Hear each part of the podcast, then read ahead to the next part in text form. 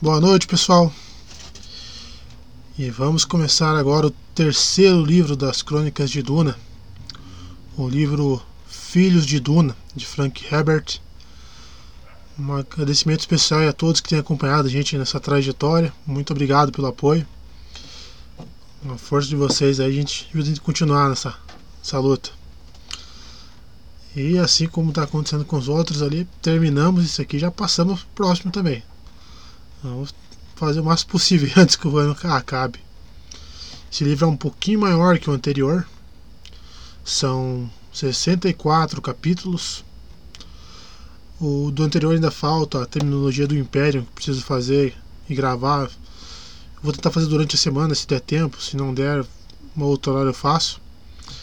Que é bem, bem grande. Mas vamos lá então, né? Capítulo 1 Os ensinamentos de Muad'Dib tornaram-se o parque de diversões dos escolásticos, dos supersticiosos e dos corruptos. Ele pregava um modo de vida equilibrado, uma filosofia com a qual o ser humano pode enfrentar os problemas advindos de um universo em perpétua mudança. Ele afirmou que a raça humana ainda está evoluindo, num processo que nunca terminará. Ele disse que essa evolução se desenrola de acordo com os princípios mutáveis que só são conhecidos pela eternidade. Como um raciocínio corrupto pode brincar com tal essência? Palavras do mentat Duncan Idaho. Uma mancha de luz apareceu no tapete de vermelho intenso que recobria a rocha nua do chão da caverna. A luz brilhou sem uma fonte aparente e só existia na superfície do tecido vermelho, cuja trama era de fibra de especiaria. Aquele círculo esquadriador de mais ou menos 2 centímetros de, di de diâmetro deslocava-se em movimentos erráticos, que ora se alongavam, ora desenhavam um oval. Quando encontrou o verde escuro de uma cama, saltou para cima, dobrando-se sobre a superfície do leito. Debaixo da coberta verde estava deitada uma criança de cabelos cor de ferrugem, o rosto ainda redondo com as bochechas de bebê, uma boca generosa, uma figura que não trazia a esguia frugalidade da tradição Fremen, mas que não continha tanta água quanto algum forasteiro. Quando a luz passou pelas pálpebras fechadas, a pequena criatura se remexeu. O círculo piscou e sumiu. Então havia o som da respiração compassada e, debilmente atrás dele, o tranquilizador gotejar da água que ia se acumulando numa pia coletora situada embaixo do peitoril da janela no alto da caverna. A luz apareceu novamente no aposento, agora um pouco maior e alguns lumens mais extensa. Dessa vez, havia indícios de sua fonte e de sua movimentação. Uma figura encapuzada preenchia a soleira abaulada da entrada na extremidade daquela câmara e era dali que vinha a luz. Mais uma vez, a luz flutuou pelo quarto, testando, buscando. Havia algo de ameaçador nela, uma insatisfação desassossegada. Ela evitou a criança adormecida, parou na entrada gradeada de ar que ficava no canto superior. Verificou uma saliência no revestimento verde dourado que suavizava as paredes de rocha por toda a volta. Neste momento, a luz piscou e sumiu. A figura de capuz se deslocou com um ruído de tecido que denunciava seus passos e assumiu posição num dos lados da passagem em arco.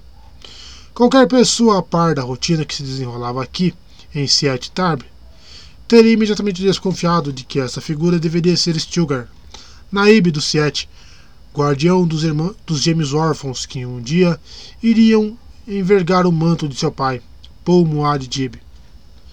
Stilgar fazia frequentes visitas noturnas de inspeção no aposento dos gêmeos, sempre entrando primeiro naquele que dormia Ganima e terminando a onda no quarto adjacente, onde se podia tranquilizar de que Leto não estava sob ameaça. Sou um velho tolo, pensou Stilgar. Tocou com um dedo a superfície fria do projetor de luz antes de tornar a engatá-lo na alça correspondente da faixa que lhe cingia a cintura. O projetor o deixava irritado, ainda que dependesse dele. Era, essa coisa era um sutil instrumento do Império, um dispositivo para detectar a presença de grandes corpos vivos, e só tinha identificado as crianças adormecidas nos, nos aposentos reais. Stilgar sabia que seus pensamentos e suas emoções eram como a luz. Ele não era capaz de aquietar uma projeção interna desassossegada. Algum poder maior controlava esse movimento e o projetava neste momento em que captava o perigo acumulado. Aqui está o imã para os sonhos de grandeza difundidos por todo o universo conhecido.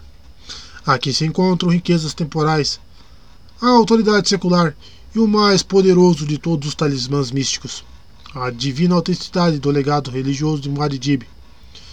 Neste par de gêmeos, Leto e sua irmã, Ganima, estava concentrado um poder extraordinário.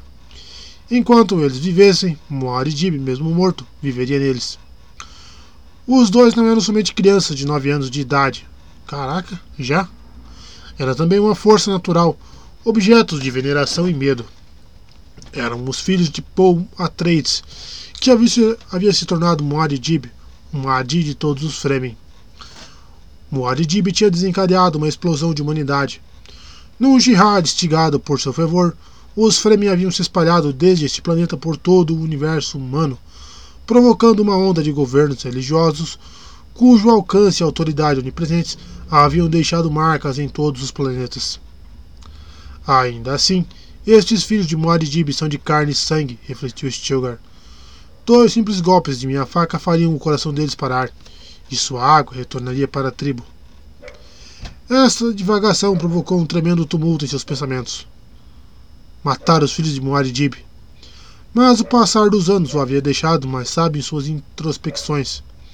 Stilgar sabia a origem de uma ideia tão horrível, tão terrível. Ela nascia da mão esquerda do amaldiçoado, não da mão direita do abençoado. Os Zayat e os Burhan da vida guardavam poucos mistérios para ele.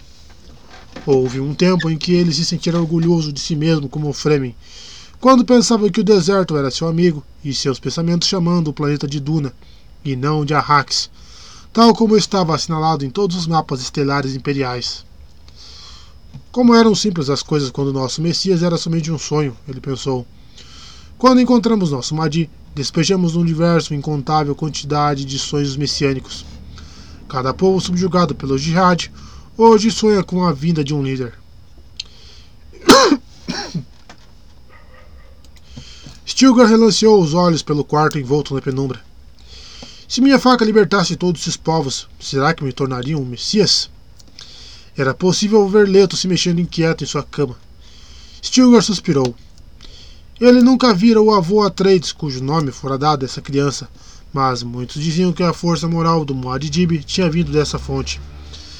Será que aquela aterrorizante qualidade da correção pularia uma geração agora? Stilgar se flagrou incapaz de responder a essa pergunta. Ele pensou: Siet Tarb é meu. Aqui eu governo, sou o Naib dos Fremen. Sem mim não teria existido Muad'Dib. Agora os gêmeos, através de Shani, mãe deles e minha parente, meu sangue corre nas veias dessa criança. Estou ali, junto com Muad'Dib e Shani e todos os outros. O que foi que fizemos ao nosso universo? Stilgar não conseguia explicar por que tais pensamentos lhe ocorriam à noite e por que provocavam tanto sentimento de culpa. Agachou-se dentro de seu manto com capuz. A realidade não era, de maneira nenhuma, como um sonho. O deserto amistoso, que certa vez se estendia de polo a polo, fora reduzido à metade de seu tamanho original. O mítico paraíso de uma crescente área verde enchia-o de desânimo. Não era como um sonho. E assim, como seu planeta tinha mudado, ele se percebia mudado. Tinha se tornado uma pessoa mais sutil do que o antigo chefe do Siete. Agora estava consciente de muitas coisas, da política e das profundas consequências das menores decisões. Ainda assim, parecia-lhe que esse conhecimento e essa sutileza era uma fina camada recobrindo um núcleo férreo de uma percepção mais simples e governada por determinismos. Esse antigo núcleo estava clamando por atenção instigando-o a retomar valores mais limpos. Os sons matutinos do Siete começaram a se imiscuir em seus pensamentos. As pessoas estavam começando a se movimentar dentro daquela caverna. Ele sentiu um sopro de brisa no rosto. As pessoas estavam saindo pelos portas rumo à escuridão que antecede a aurora. A brisa indicava tanto um descuido como o tempo. Os numerosos habitantes atuais não mantinham a mais rígida disciplina da água do passado, e por que deveriam mantê-la? Quando a chuva fora registrada neste planeta, quando nuvens tinham sido vistas, quando oito Fremen tinham sido vítimas de uma inundação e morrido num transbordamento repentino de um Wadi, Até que esse acontecimento tivesse ocorrido, a palavra afogado não existia no vocabulário de Duna. Mas esse lugar não era mais Duna, agora era Arrax, e esta era a manhã de um dia memorável. Ele pensou: Jéssica, mãe de Muad'Dib e avó destes gêmeos reais, retorna ao nosso planeta hoje. Por que ela põe fim ao seu exílio autoimposto justamente agora? Por que ela deixa a minidade e a segurança de Caladan pelos perigos de Arrax? E ainda havia mais preocupações. Será que ela perceberia as dúvidas de Stilgar? Ela era uma feiticeira Bene Gesserit, graduada no mais alto nível de treinamento da Irmandade e legítima, legítima portadora do título de Reverenda Madre. Essas mulheres eram incisivas e perigosas. Será que lhe ordenaria o suicídio com sua própria faca, como o protetor uma de Liet Carnes fora instruído a fazer? E será que eu obedeceria a ela? Ele ainda cogitou. Incapaz de responder essa questão, pensou então em Ned Kynes, o planetólogo que fora o primeiro a sonhar com a transformação do deserto de Duna, que cobria todo o seu território na área verde e favorável à vida em que aquele planeta enfim, estava enfim se tornando. Ned Kynes fora o pai de Shani. Sem ele, não teria existido nenhum sonho, nem Shani, nem os gêmeos reais. Os elos dessa cadeia frágil abateram Stilgar como foi que nos encontramos neste local? Ele se perguntou. Como foi que combinamos? Com que finalidade? Seria meu dever dar um fim a tudo isso, destruir essa grande combinação? Stilgar reconhecia agora essa ânsia terrível em seu íntimo. Ele podia optar por isso, negando o amor e a família para fazer o que o Naib deve fazer eventualmente, tomar uma decisão letal pelo bem da tribo. De um ponto de vista, esse assassinato representava a traição e a atrocidade mais extremas matar meras crianças. Entretanto, aquelas não eram meras crianças.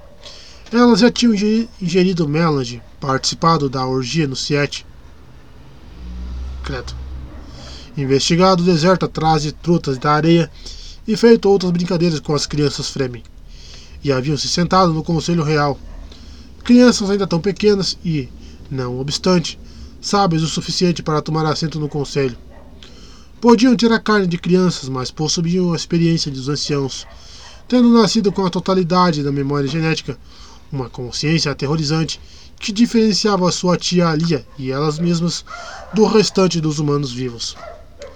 Muitas vezes, em muitas noites, Stilgar percebera que somente rodeava essa diferença compartilhada pelos gêmeos e a tia. Com frequência, ele tinha despertado do seu sono por esses tormentos, e então dirigia-se para o quarto dos gêmeos carregando seus sonhos inconclusos. Agora suas dúvidas entravam em foco. Oh, cachorro. A incapacidade de tomar uma decisão era em si uma decisão. Ele sabia disso. Esses gêmeos de sua tia tinham se tornado conscientes ainda dentro do útero, onde haviam tomado consciência de todas as lembranças transmitidas a eles por seus ancestrais. O vício na especiaria tinha feito isso, o vício na especiaria de suas mães, Lady Jéssica e Shani.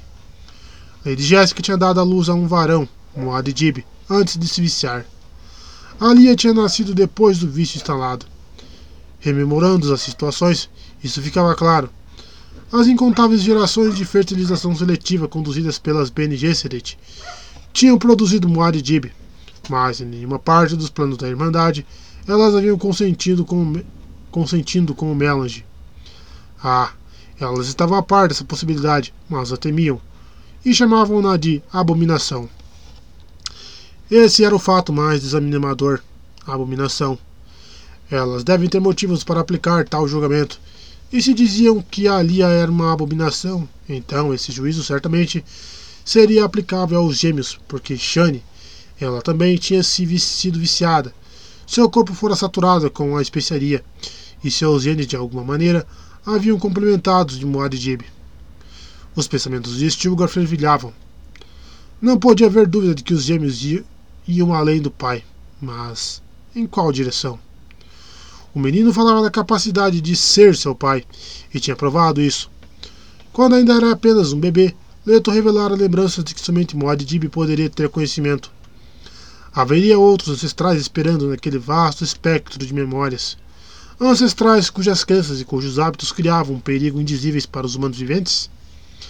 Abominações era o que diziam as feiticeiras sagradas das Bene Gesserit. Entretanto, A Irmandade cobiçava a genofase dessas crianças. As feiticeiras queriam o esperma e os óvulos sem a carne perturbadora que os continha.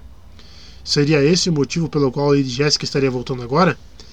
Ela havia rompido com a Irmandade para prestar apoio a seu consorte do Cal, mas havia boatos de que ela retomara as doutrinas Bene Gesserit. Ela. Eu podia dar cabo de todos esses sonhos, Stilgar pensou. Seria muito simples. E, todavia, mais uma vez ele se admirou de que ele mesmo era capaz de contemplar a mera possibilidade dessa opção.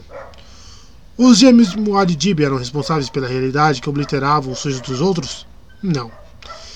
Eles eram simplesmente as lentes por meio dos quais a luz era vertida para revelar novas formas do universo.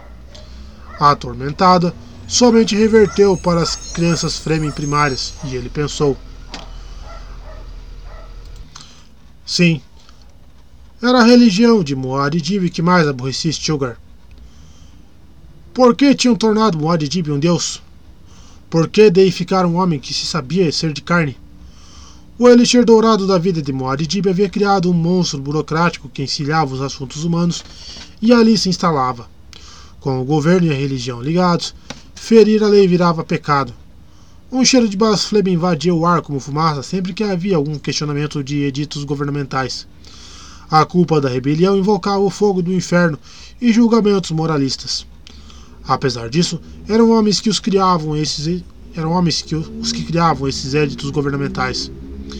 Entristecido, Stilgar balançou a cabeça de um lado para o outro, sem ver os serviçais que tinham se dirigido à antecâmara real para seus deveres matinais. Dedilhou a daga crise em sua cintura, pensando no passado que ela simbolizava, pensando mais uma vez que ele havia simpatizado com rebeldes cujos levantes abortivos tinham sido esmagados por suas ordens diretas. A confusão inundou sua mente e ele desejava saber como neutralizá-la, retornando às simplicidades representadas pela faca. Mas o universo não andaria para trás. Era um grande motor projetado sobre o vácuo cinzento da existência. Sua faca, se causasse a morte dos gêmeos, reverberaria somente contra esse vácuo, tecendo novas complexidades que ecoariam através da história humana, criando novas ondas de caos, convidando a humanidade a tentar outras formas de ordem e desordem. Stilgar suspirou, cada vez mais consciente dos movimentos ao seu redor. Sim, esses serviçais representavam uma espécie de ordem construída em torno dos gêmeos de Muad'Dib. Eles passavam de um momento para o seguinte, atendendo a cada necessidade que ocorresse ali. É melhor imitá-los, Stilgar disse para si mesmo. É melhor enfrentar o que vem quando vier. Ainda sou um serviçal, ele murmurou consigo mesmo. E meu mestre é Deus, o misericordioso, o compassivo. Então citou para si mesmo: Certamente, pusemos nos pescoços deles grilhões que chegam até o queixo para que suas cabeças se mantenham erguidas. E pusemos diante deles uma barreira e atrás deles outra barreira e nós os cobrimos para que não enxerguem.